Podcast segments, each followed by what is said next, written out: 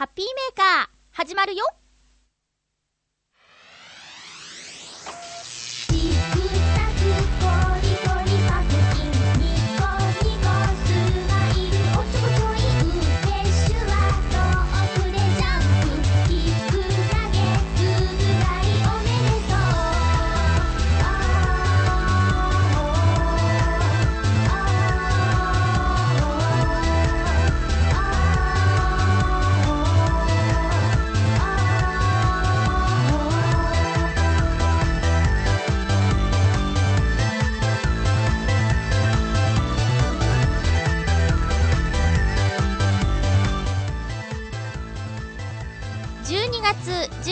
日。まゆっちょのハッピーメーカー。この番組はチョアヘヨ .com のサポートでお届けしております。いやーただいま帰ってきました。えー、岡山にですね木曜日から行っていたんですけれどもえ日曜日の夜夕方かな、えーこちらに帰ってきましてですね地元は岡山の倉敷で里帰りを帰省をしたという形になるんですけどもうね1日2日経ったあたりから自分の今住んでいる家に戻りたいなっていう気分になってきてですね。なんか変な感じなんだよね。あのもう45年ぶりの帰省だったのかな。で、えー我が家はですね、えっと自分の育った家はもう今なくてあの母親が1人になってしまったので、一戸建てに住んでるとねちょっと広すぎるということでそれを処分して、えー今マンション住まいをしてるんでそこにも特に思い入れがなく なんかホテルにでも、あのー泊まらせていただいてるような感覚であったりするのでね、えーとても変な感じなんなんですよね。えー、と前は車がないと最寄りの駅に行けないぐらいの距離に家があったのに今はね駅から歩いて数分の場所のマンションに住んでいるのでそういった意味でもとても便利な場所になってしまってて岡山に帰ってるっていう感覚がねほとんどなかった。そんな帰省なんですね、えー結婚式のお話とかその他、えー観光のお話とかもね、えーしたいなと思っているのでそれは後ほどということでお楽しみに。そして今日12月15日の更新ということで配信ということでお便りが届いております。ハッピーネームカズさんです。まゆっちょハッピー。ハッピー？配信日の12月15日は何の日かな？何の日かな？そうです。ハピメの妹ゆっこちゃんのお誕生日ですね。まゆっちょ代表してお祝いのお言葉をお願いします。はい、お、うん、お、うん。えー、かわいい妹ゆっこちゃん、お誕生日おめでとうございます。えー、10単体が14体になったのかな？えー 去年のクリスマスはね、え 10, 10単体のゆっこちゃんが、あのー一緒にね、お笑い芸人さんと番組中にお酒を飲むということもあったんですけど、はい、ダメ。いや、いくつになっても可愛いゆっこちゃんのままでいてほしいなと思います。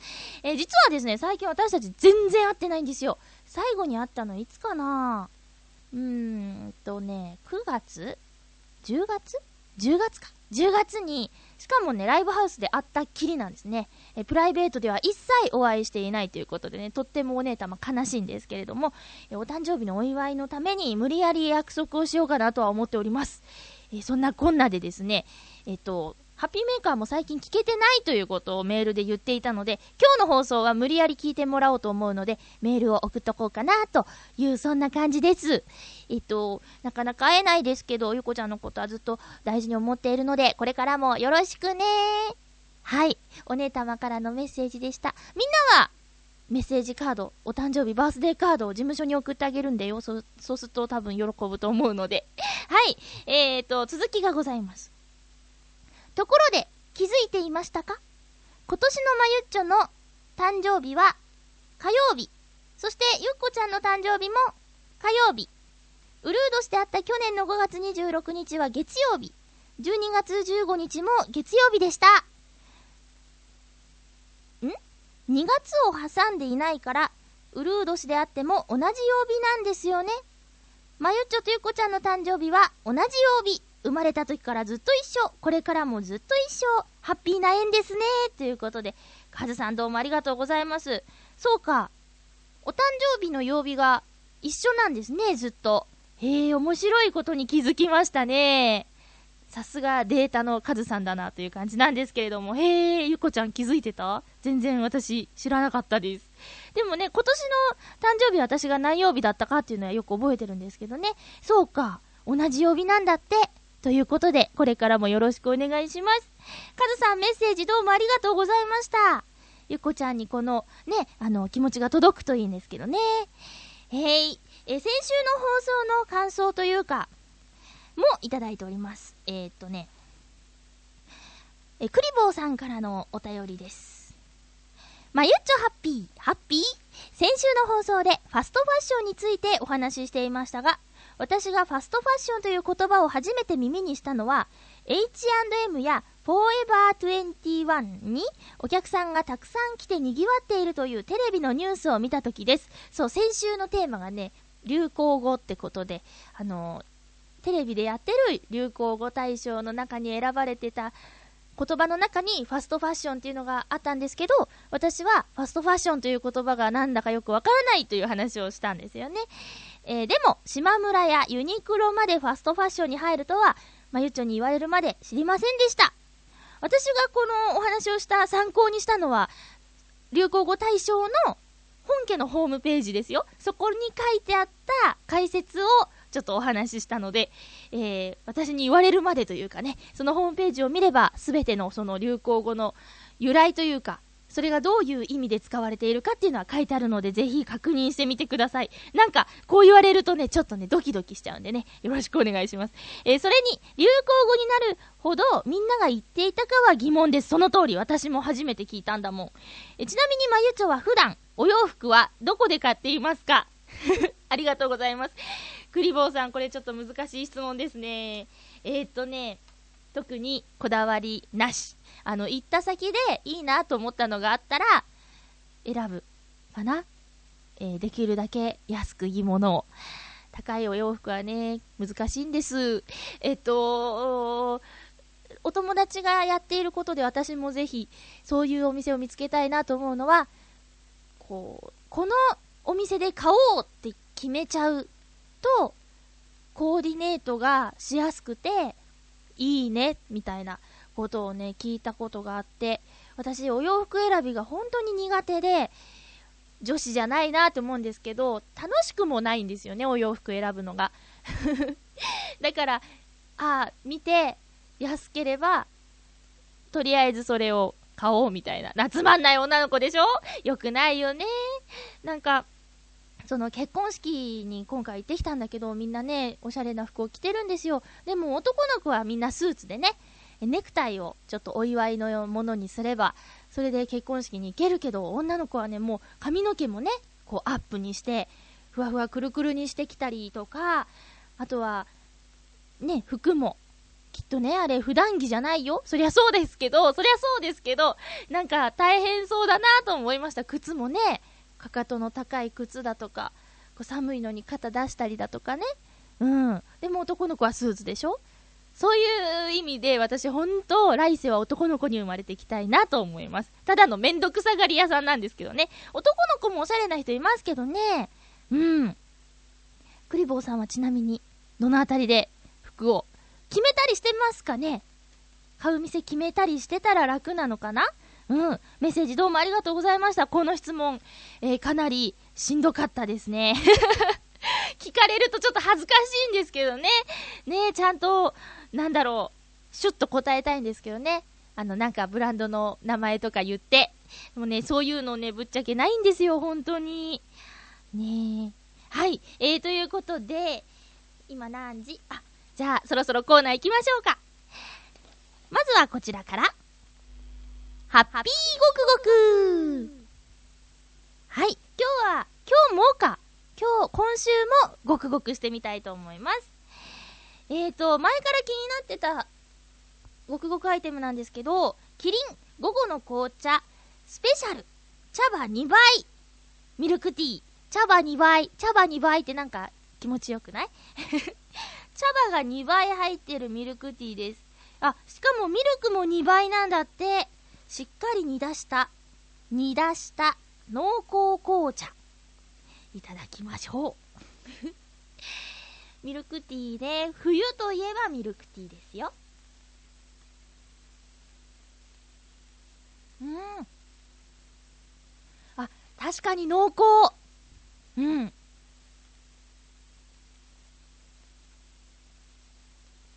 あ、高級感漂いますね。あの、甘さも程よく、でも、茶葉も2倍でしっかりと、あの、お茶が出てるので、甘すぎずみたいな、そんな感じですね。今私、ペットボトルで、アイスでいただいたんですけど、これホットがあったらまた、ねいいなと思います。ホットもあるのかな？ぜひぜひ、えー今度はホットで飲んでみたいと思います。これをちょっとマグカップに移して、家でね、ホットにレンジとかで温めて、ホットで飲むこともできるよね。ということで、今回のごくごくアイテムは、キリン午後の紅茶スペシャル、茶葉2倍ミルクティーでした。皆さん、これはすぐ見つけられると思うので、ぜひごくごくしてみてくださいね。以上、ハッピーごくごくのコーナーでした。それでは、今日はですね、ここで一曲お聴きいただきたいと思います。結婚式に出席してきたということで、この曲を聴いていただこうかな。えー、天瀬まゆのアルバムポムルズから、クリスタルワールド。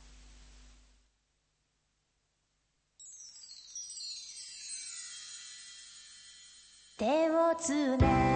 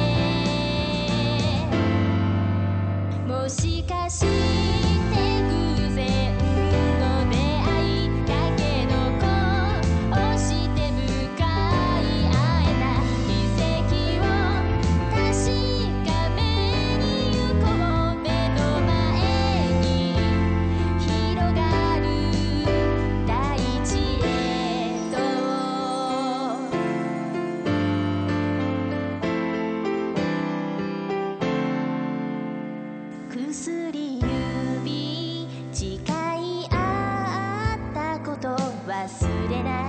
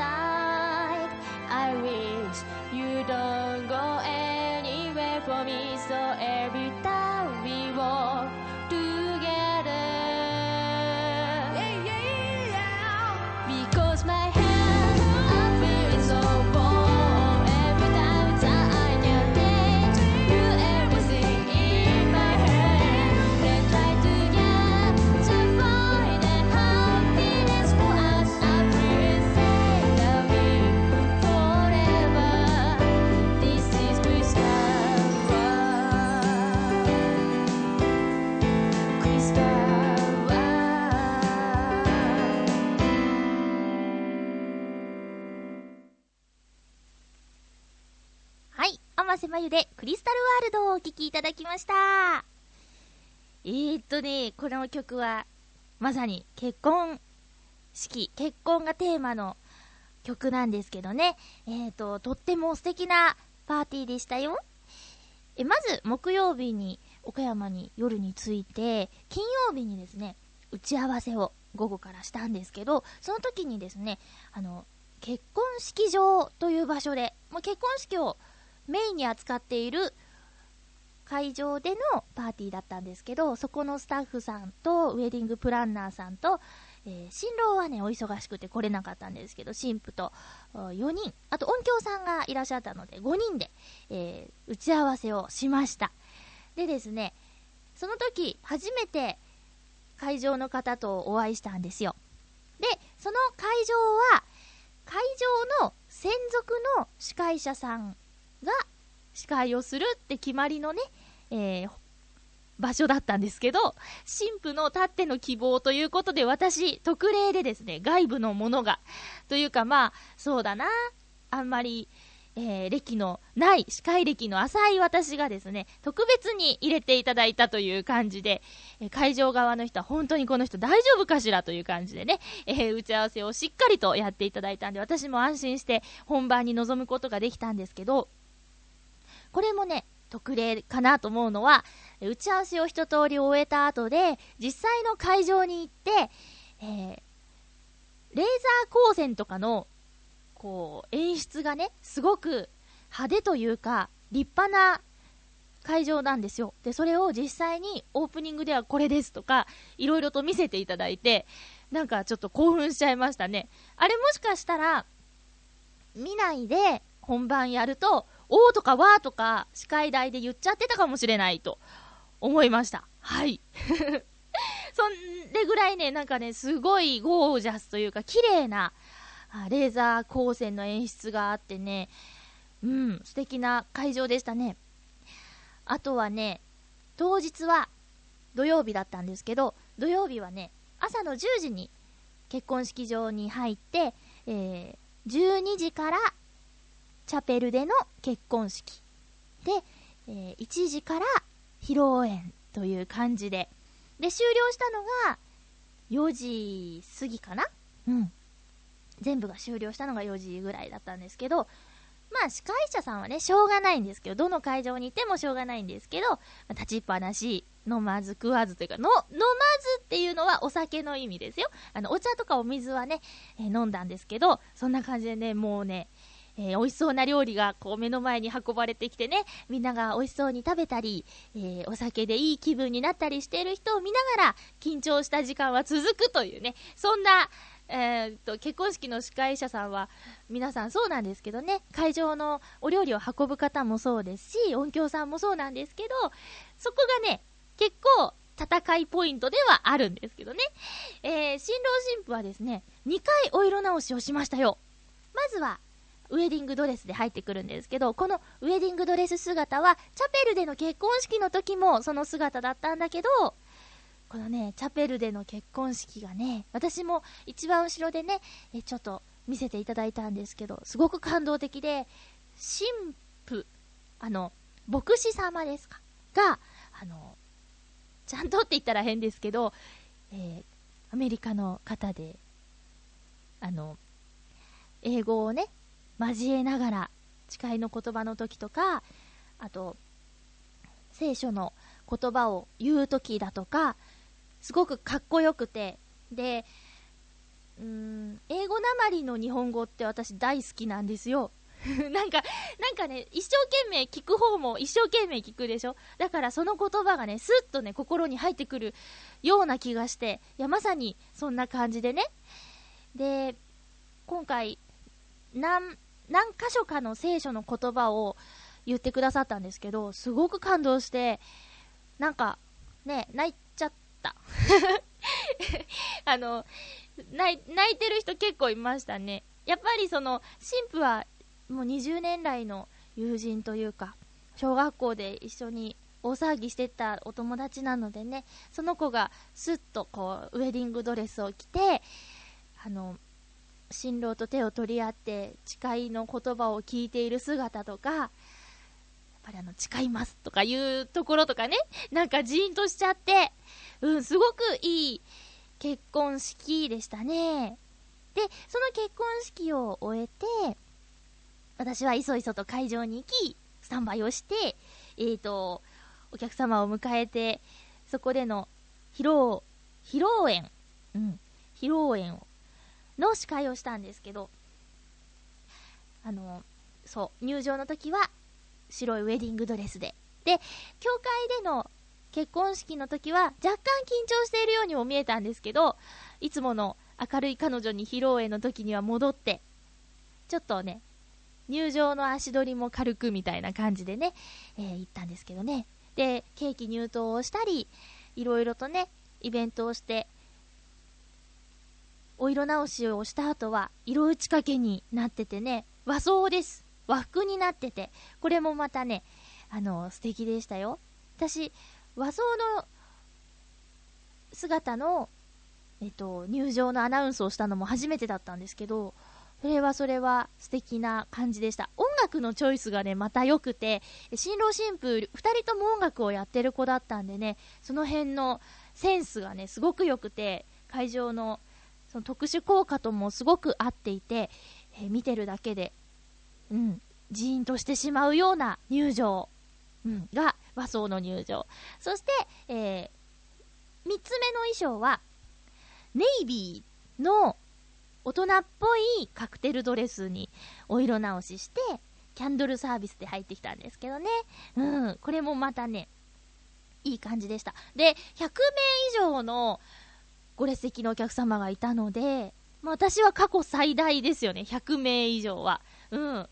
で、あの、各テーブルにキャンドルの火をね、灯しながら回ってくるのも20分以上かかるんですよね。え結構ね、あの、大変な作業なんですけどね。で、会場にはちっちゃいお子さんが12名もいて、その子たちに全員に風船のプレゼントをしたりとか、で、風船が会場に渡るとまたね、可愛らしい雰囲気になったりして、もう終始和やかな雰囲気での結婚式でしたよ。結婚式、披露宴、ちょっとごちゃごちゃしちゃうんですけど、ウェディングパーティーでしたよ。うん。で、えっとね、新郎新婦に私はアンケートを取ってたんですよ。あの、プロポーズの場所や言葉が、あの、よかったら教えてくださいみたいなアンケートがその内容にあるんですけど、え聞いたところですね、新郎はした覚えがないと。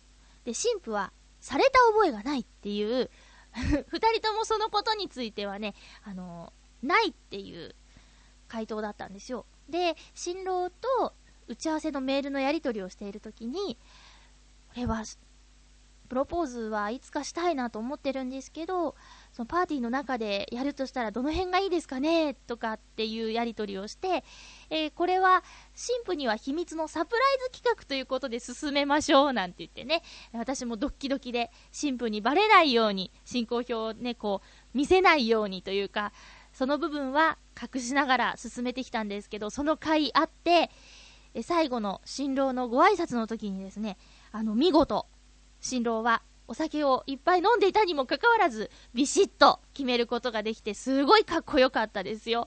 あの、新婦は、花嫁の手紙って言って、ご両親に宛てたお手紙を読むシーンでも涙を流さず、しっかりとその手紙を読んでいたのに、えー新郎からのサプライズの、そのプロポーズの言葉を聞いた時には、涙を流していましたね。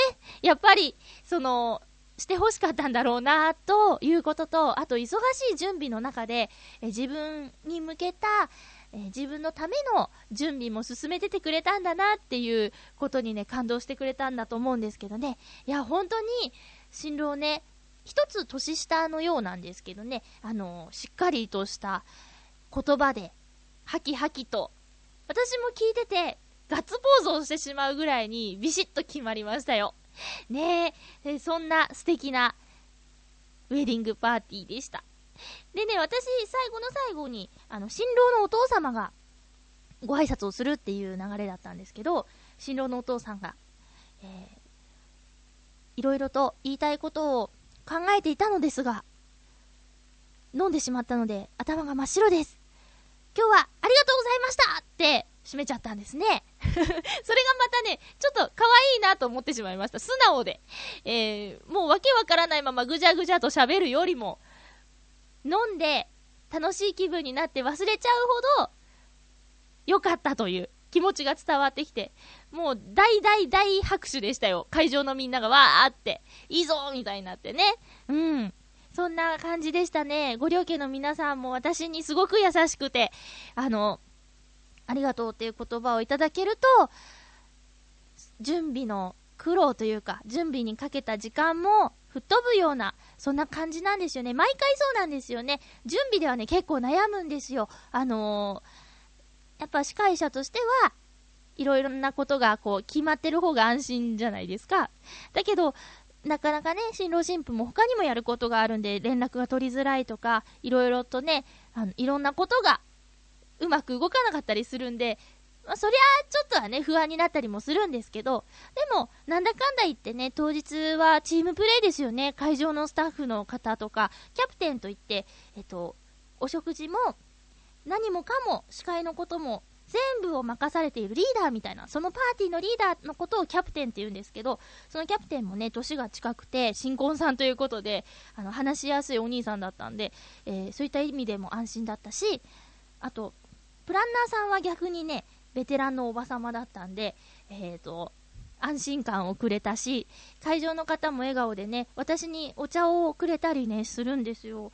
そういう感じで、もし岡山のお友達が結婚式をするんだって言って、どこでしようって言ったら、迷わず、私が今回参加した場所をおすすめしますね。あの、スタッフさんがすごい良かったのでね、会場も綺麗だし、うん。なので、迷わずおすすめします。はい。えー、そんなウェディングパーティーでした。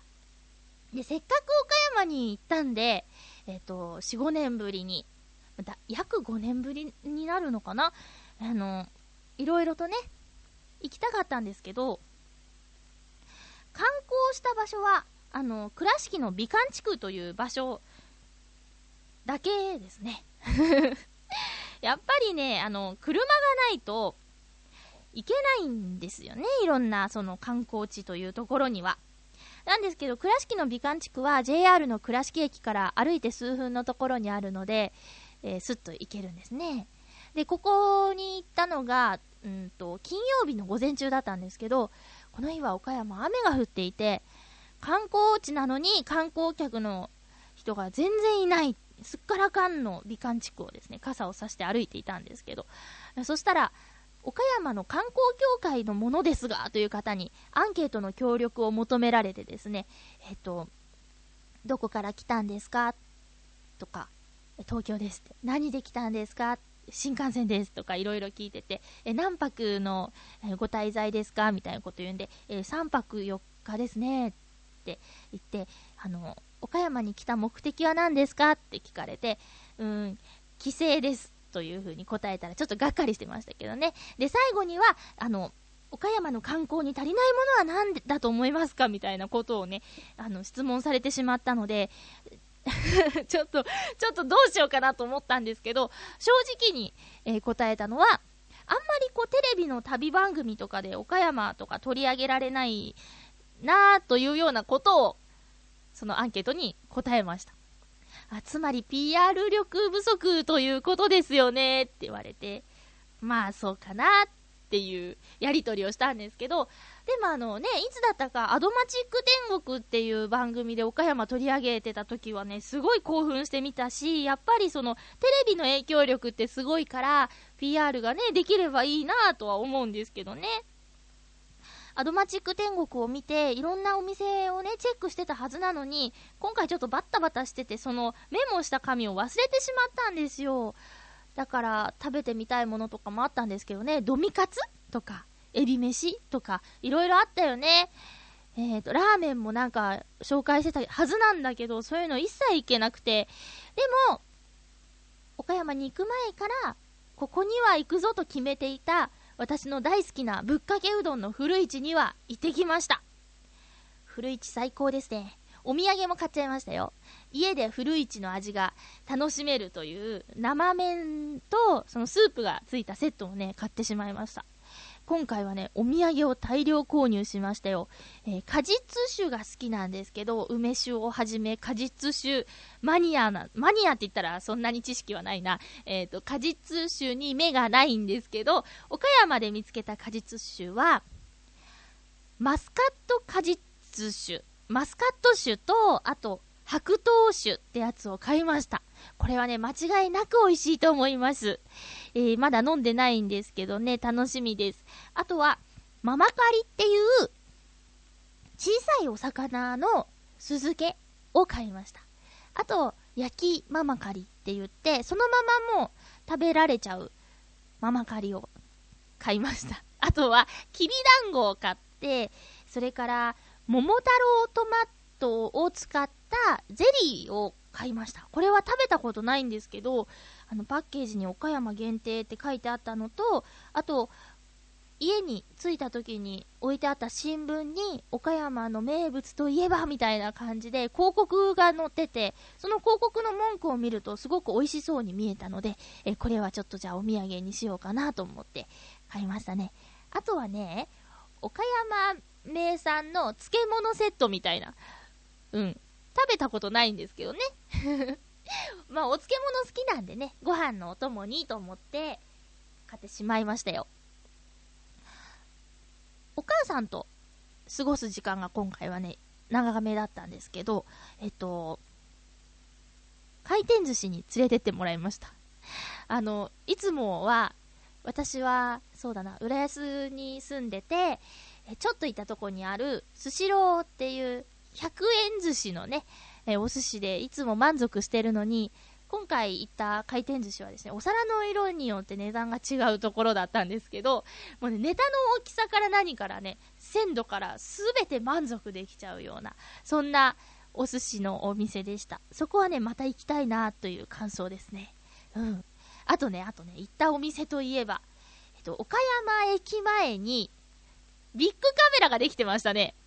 えービッグカメラ大好きで、よく有楽町のビッグカメラには行くんですけど、わざわざ岡山に帰ってまで、ビッグカメラに行ってしまうというね。えへへ なんかね、出来たてみたいですごく綺麗で新しくて、うん。な、なんでか行ってしまいました。気になってたんですけどね、あの、結婚式の会場は岡山駅の近くにあったんですけど、そこに行くたびに、あ、ビッグカメラがあると思って、え何日間か通ってたんですけどね。えーそれからどこ行ったかな？美観地区でしょ？あと、あ、そうそうそう。あの、岡山駅から、えっと、自分の母親が住んでいるところまで行くときに山陽本線に乗るんですよ。倉敷方面に。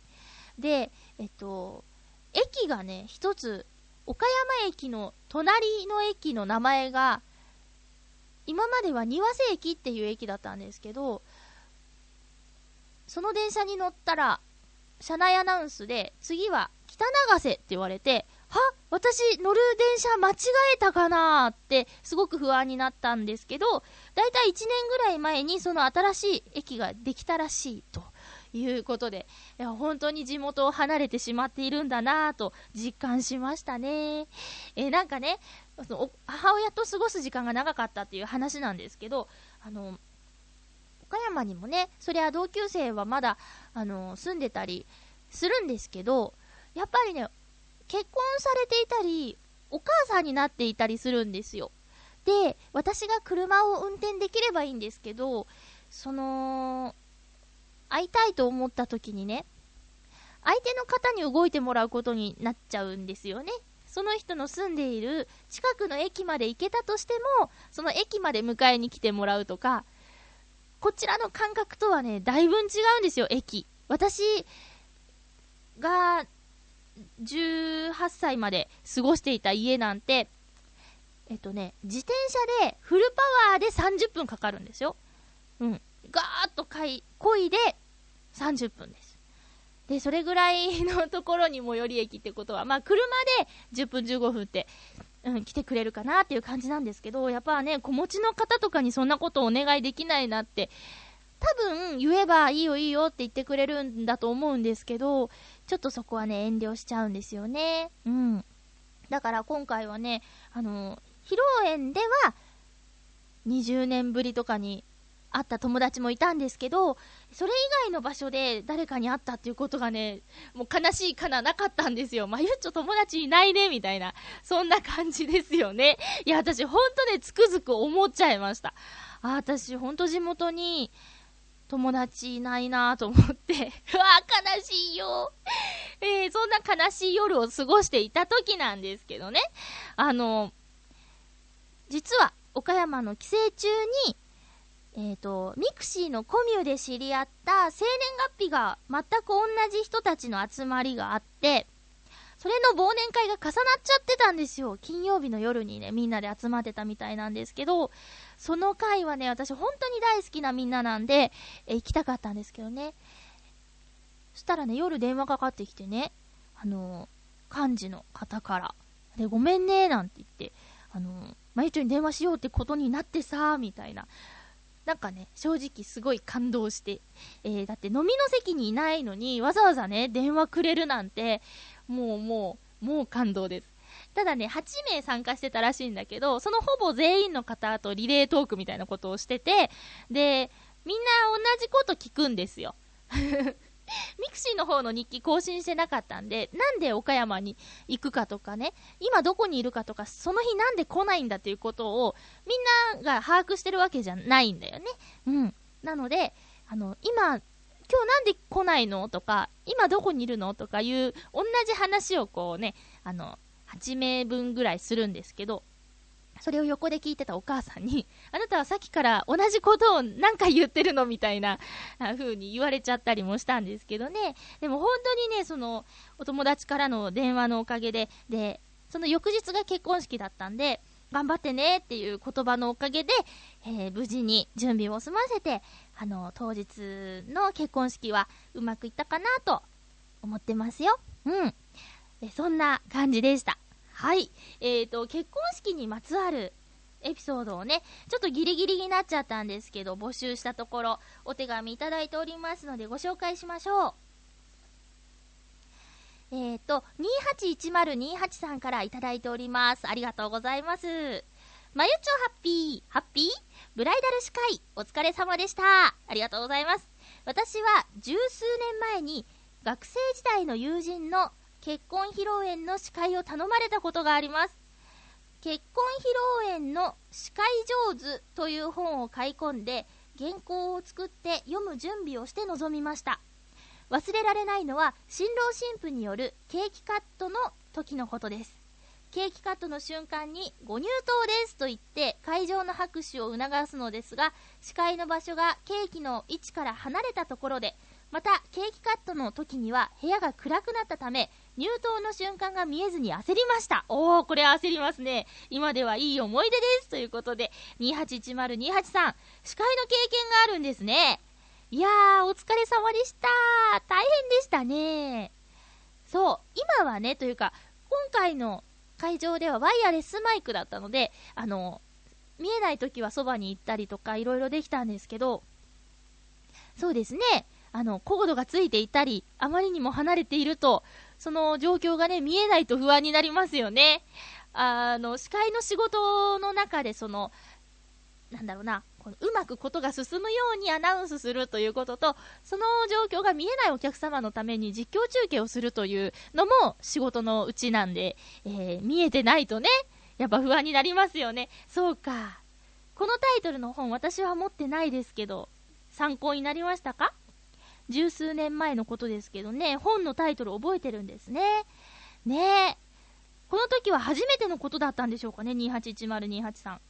本から原稿を作って台本作って自分で読む練習して本番に行くなんて私すごいなと思います一応私学校にね通ってたんでねうんそうかお疲れ様でしたでもいい思い出ということでねよかったですよね新郎新婦にとってもあのきっとお世話になったなという気持ちでね281028さんには感謝をしていると思いますよいやいや大変でしたね ありがとうございます。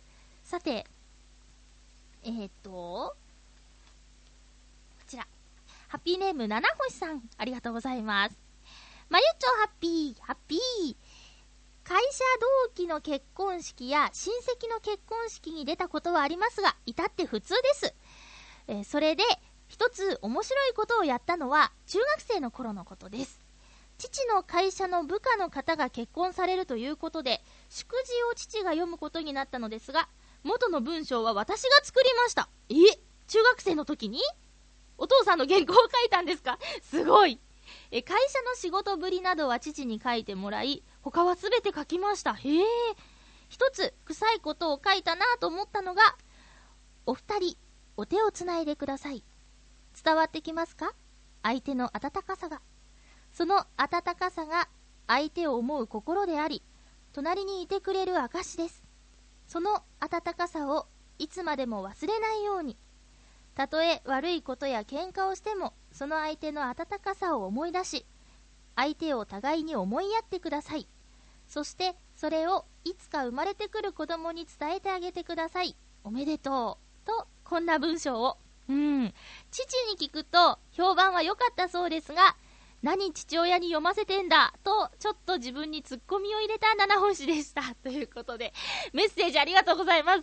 今ですね、私は、このメッセージというか、七星さんの書いた文章を読みながら、温かさっていう言葉は、とても言いにくいのに、何度も出てくる。お父様は噛まずに読めたのだろうかと、そんないらぬ心配をしてしまいましたけども、内容や言ってることは、中学生とは思えないですね。七星さん、すごい。うん。そうですよね。そうですよね。忘れちゃいけないんですよ、こういうことはね。いや、本当にね、この、本当に中学生の時に書いたの。いや、すごいですよ。温かさ。私が言いにくいだけかもしれないけどね。七星さん、ありがとうございます。もうね、なんでしょうね。岡山に帰るとですね、あの新婦のお母様が、久しぶりね、なんて言って声をかけてくれたんですけど、えっ、と、言われましてね、まゆちゃんは湧いていないの？みたいな。それがですね、あのお客さん、お客様、同級生が、えっ、と、何人ぐらいいたかな ?6 人ぐらい来てたのかな？で、席次表をいただいてたんですよ。名前が書いてあって、どの席に誰が座るみたいな表なんですけど、それを見て、あのここは同級生の席だよと言われても、みんな名字が、ほぼ全員変わってるんですよね。で、30歳で、あの、未婚っていうのがね、珍しがられてしまいまして。そんなんなんだなと思った。こっちにいて、別にね、結婚してない友達いっぱいいるから、何の違和感もなかったんだけど、岡山帰るとちょっと焦るね。もう余り物しかいないわよとか言って、笑いながらおばちゃんに言われたりしたんですけど、余り物ってね、でもそういう中に服があるって言いますからね。私は、そんなね、そんな、そんな話はない。もう、もうでもね、頑張ります。はい。なんか、焦らされちゃってね、周りの空気でね。えーそんなこんなの岡山帰省でございましたよ。えっ、と、またね、えー今度は、その、ミクシーで知り合ったお友達のパーティーの司会を依頼されているのも、もうすでに決まっているので、えっ、と、頑張ってさせていただきたいなと思います。うん。え以上、お知らせ、ご報告でございました。ふつおたをご紹介していきましょうね。いろいろいただいてます。うんと、クリボーさんからのお便りをご紹介しましょうか。えー、こちらですね。はい。えー、まゆちょハッピー、ハッピー？今、エンディングで流れている、君からの贈り物、クリスマスソングですね。は、初めてレコーディングした曲だったんですね。声をはっきり出そうとしている感じが初々しいです。それ、下手くそって言ってるんでしょ？もう、えー、っと、でも、クリスマスの情景が浮かんでくるのは、まゆっちょマジックですね。そうですか？もう褒めてんのか、なんか怒られてんのか、よくわからんよ。え、ノートノーツとして数多くのライブをこなしてきたまゆっちょが、今この曲を歌ったら、また違う感じに聞こえるんでしょうね。ねえ、リーダーも聞いてみたいよね。次のライブは無理でも、いつか歌ってほしいです。というクリボーさん、ありがとうございます。あのね、ノートノーツではできないですね、もうね。やらないとリーダーに言われてるんでね。はい。でも、そうですね。確かに、緊張もしてたし、もうこれでも2年、2、3、3年前ですかね。えー、なんで、多分まあ今歌ったら、また違うかもしれないですけど、違うかもしれないですけどね。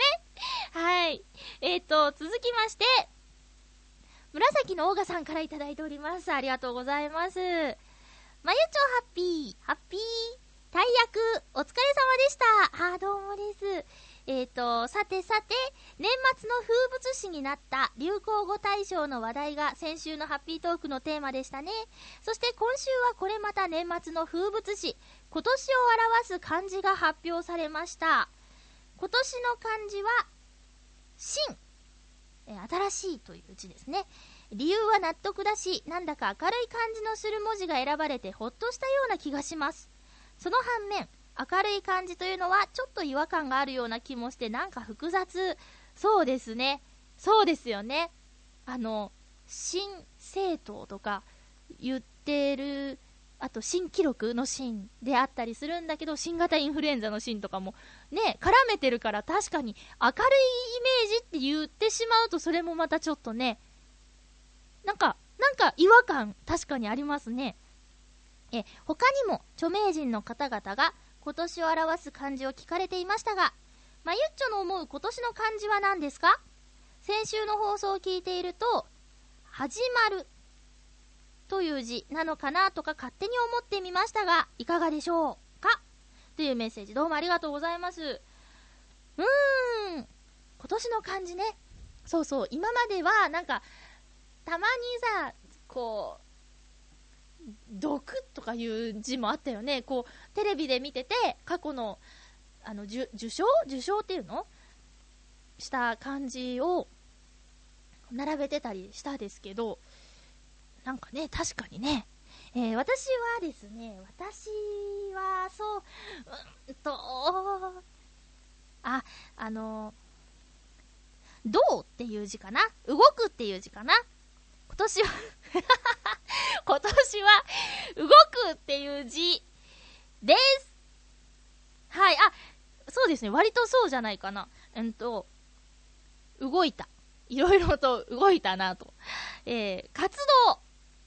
ライブ活動？うん、ユニットとしての活動の動。活動。まあ、移動？移動の動。ええー、あと、そうですね、いろんなところに割と積極的に動いたかな。うん。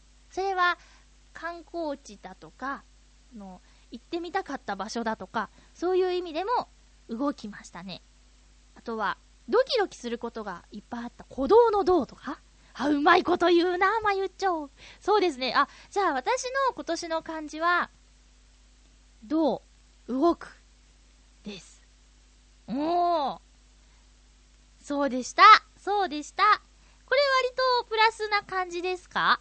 脳内メーカーでは100%悩むっていう字だったんですけどね。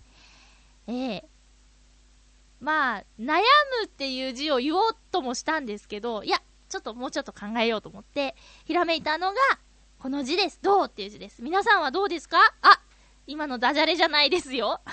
もう、もうどうしたらいいんですか？えー、そんなこんなでですね、えっ、ー、と、紫のオーガさんどうもありがとうございます。皆さんの今年を漢字一文字で表すとしたら何でしょうかね？もしよかったらちょっと考えてみてくださいね。えーと、クリスマスカードをいただいております。ありがとうございます。ゆいさん。ゆいさんからメッセージで、えっと、メールは送ってないけど、番組聞いてますよというメッセージで、えっと、カードをね、いただきました。どうもありがとうございます。聞いてくださってるだけでも十分なんですけどね、えメールをいただけると、なお、より一層嬉しく思いますよ。どうもありがとうございます。そして、ライブに来ていただけると、より一層嬉しく思いますよ。えー、ということで、えっと、今年最後、最後になります、ライブがですね、えっと、12月19日、土曜日、四谷天窓コンフォートさんであります。今年の活動のメインだった、えー、ユニットノートンノーツのライブがあります。会場が12時30分、開演が13時。そして、ノートノーツは3組中3番目の登場となりまして、時間は2時40分の登場の予定ですが、多少前後するかもしれませんので、気をつけてくださいね。えチケット代は1500円で、プラスワンドリンクお願いしております。えっ、と、予約はいらないんで、当日の窓口でノートノーツ聞きに来ましたと伝えてください。それから何か言うことあったかな？あ、この日はハッピーアワーというイベントタイトルになっていて、12時半から13時半まではドリンクのおかわりができるということで、早めに来ていただいた方がお得感がありますね。えー、っと、あ、あとはね、持ち時間は40分なので、あの、たっぷりめに聞いていただけると思います。あのもみ色の歌をね、せっかくなんで、ちょっと秋は過ぎてるんですが、あの、歌いたいかなというのが個人的な希望なんですけれどもね。はい。えー、ユニット、ノートンノーツなんですが、あの、1年、もう1年ですかね、一緒にやり始めて、えー、約束していたのがですね、1年経ったら、先のことを相談しましょうと言っていたんでね、えっ、ー、と、このライブが何かの区切りにはなってしまうと思うんですけれどもですね、えぜひぜひ足を運んでいただきたいと思いますよ。ということで、ノートンノーツの、えっと、ブログとかもね、私も司会の仕事が一段落したので更新をしないとなと、えリーダーにせかされているんでね、あの、書かなきゃいけないなと思っております。もう、そうですね、今週は、ナレーションのお仕事も、あの、仕事納めということでね、いろいろと12月っぽくなってきましたね。えー、次週のハッピートークのテーマは、やっぱりしょうがない。ライブの感想もいただきながら、クリスマスにまつわるお話で、えー、皆さんからメールいただきたいなと思います。やっぱりね、避けては通れないですよ。クリスマスって。ロマンチックに過ごすだけがクリスマスじゃないんでね、もっとなんかこう、ウキウキワクワク楽しいこともですね、メールでいただけたらなと思います。えっ、ー、と、あとは、そう、忘年会シーズンですよね。皆さんは、今月結構飲むんですか？私、昨日というか、まあ昨日でもいいか、えっ、ー、と、日曜日に岡山から帰ってきて、夜はちょっとした忘年会だったんですけど、あのし、久しぶりにドリンクのフリータイム？あれなんて言うの？フリードリンク？うん、フリードリンクっちゅうやつをですね、あの、頼んであったので、やっぱりそういう時ってさ、ケチケチ精神が働いて、元取らなきゃみたいな気分になっちゃうじゃんか。で、これは、あの、2杯、いや、3杯飲めば、すごいお得な感じがするぞ、みたいな感じで、私普段外では2杯までって決めてるのに、昨日はね、3杯頑張っちゃったんですよ。頑張っちゃったら、もうね、なんでしょう。気がついたら、朝っていうね。ダメです。どうやって家に帰ったのかもよく覚えてないっていうね。でも、偉いのは、ちゃんと、ちゃんと家にたどり着いているというところですよ。うん。あの、浦安で飲んでたのが良かったんですね。ええー、ああ、いや、危なかったですよね。でもね、たっぷり寝ました。私だいたい3、4時間しか普段寝ないんですけど、その日はきっとね、うんと、8、7、8時間寝たんじゃないかなっていう感じで、うん、起きたら若干体が痛かったですからね。皆さんもほんと気をつけてくださいね。あの、電車に乗って遠くで飲んだったりする場合はね、本当に気をつけないと。途中でね、電車終わっちゃったとかなったらもう寒いからね、うん、野宿もできないし、しちゃダメですけどね。えそんなこんなでほんと気をつけてくださいね。えっ、と、あと、ハッピーメーカー今年は？来週が22日で、その後もう一回、今年あと2回ですね。え、なので、メールを忘れずに送ってくださいね。はい、そうなんですよ。今年のハッピーメーカーって、クリスマスもその新年もね、なんか、新年も明けて5日っていう感じで、明けましておめでとうっていう感じもないし、メリークリスマスっていう感じもないし、ちょっとイベントからかなり外れちゃってるんですよね。まあ、それでも、いっか。気分でね、えー、行きたいと思いますんで、よろしくお願いします。えー、それでは、そうそう、エンディングは、君からの贈り物というクリスマスソングを聴いていただいておりますよ。これだけでもねちょっとクリスマス的な感じであの味わっていただけたらなと思います、えー12月15日ゆっこちゃんのお誕生日ということで今日の放送聞いてくれたかな？聞くようにメールはしときます。えっ、とみんなもですねゆっこちゃんにお誕生日おめでとうメッセージをどうか送ってあげてくださいね。それでは今週はこの辺で。お相手はまゆちょこと天瀬まゆでした。また来週ハッピーな時間を一緒に過ごしましょう。ハッピー。